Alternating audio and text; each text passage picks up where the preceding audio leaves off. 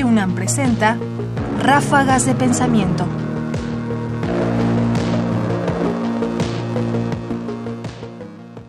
La contemplación. ¿Y tú cuánto tiempo le dedicas a la contemplación? ¿Un minuto? ¿Nada? ¿Una hora? ¿Todo un día? ¿Un fin de semana? Juliana González, profesora emérita de la Facultad de Filosofía y Letras de la UNAM, pone el dedo en el renglón al hacernos reflexionar justamente en nuestra pérdida de vida contemplativa. Escuchémosla. Herbert Marcuse, en su obra Eros y Civilización, distingue muy claramente, o más bien diagnostica con mucha precisión, el hecho de que el ser humano contemporáneo es puramente activista, ya no sabe contemplar, sobre todo en nuestras civilizaciones. Hemos perdido la capacidad de estar, la capacidad de escucha, la capacidad de recibir, que tiene que ver también con la capacidad de preguntar, el asombro.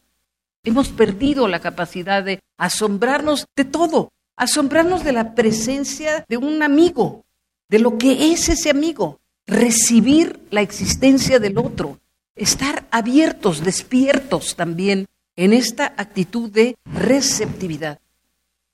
Y Marcuse hablaba que justamente lo que nos pierde es nuestra incapacidad de recepción, de pasividad. La pasividad sería un vicio o sería un mal o sería algo no deseable. Es que nos hace falta pasividad.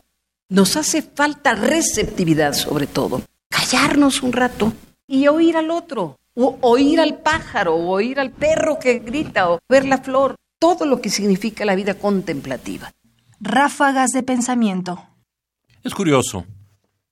Juliana González recurre a un autor de mitad del siglo pasado, Herbert Marcuse, para reflexionar justamente sobre la carencia y la falta de contemplación, que ya ocurría hace 50 años, y ese es un punto en el que tendríamos que detenernos, y que hoy, por supuesto, en un mundo que es mucho más acelerado, que está mucho más lleno de cosas, donde hay una mayor ansiedad por el tiempo y por la inmediatez, sí, aquel lamento de Marcuse no solo es legítimo hoy, sino quizás mucho más legítimo, justamente porque se ha perdido toda posibilidad de contemplación.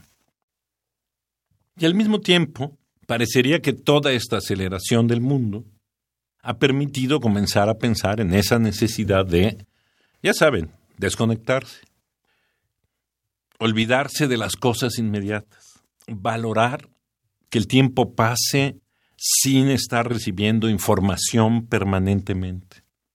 Es decir, ¿habremos llegado ya a un punto en que estemos dispuestos a volver a la contemplación? ¿O será que la contemplación ha ido quedando cada vez más lejos?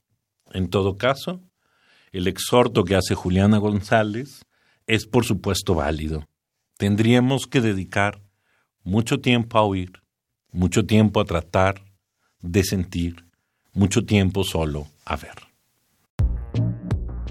Juliana González, fragmento de Ética y Naturaleza Humana, curso del ciclo Grandes Maestros, producido por Descarga Cultura UNAM, Sala Carlos Chávez, del Centro Cultural Universitario, marzo y abril del 2013. Disponible en grandesmaestros.unam.mx. Comentarios: Ernesto Priani Saizó. Producción: Ignacio Bazán Estrada.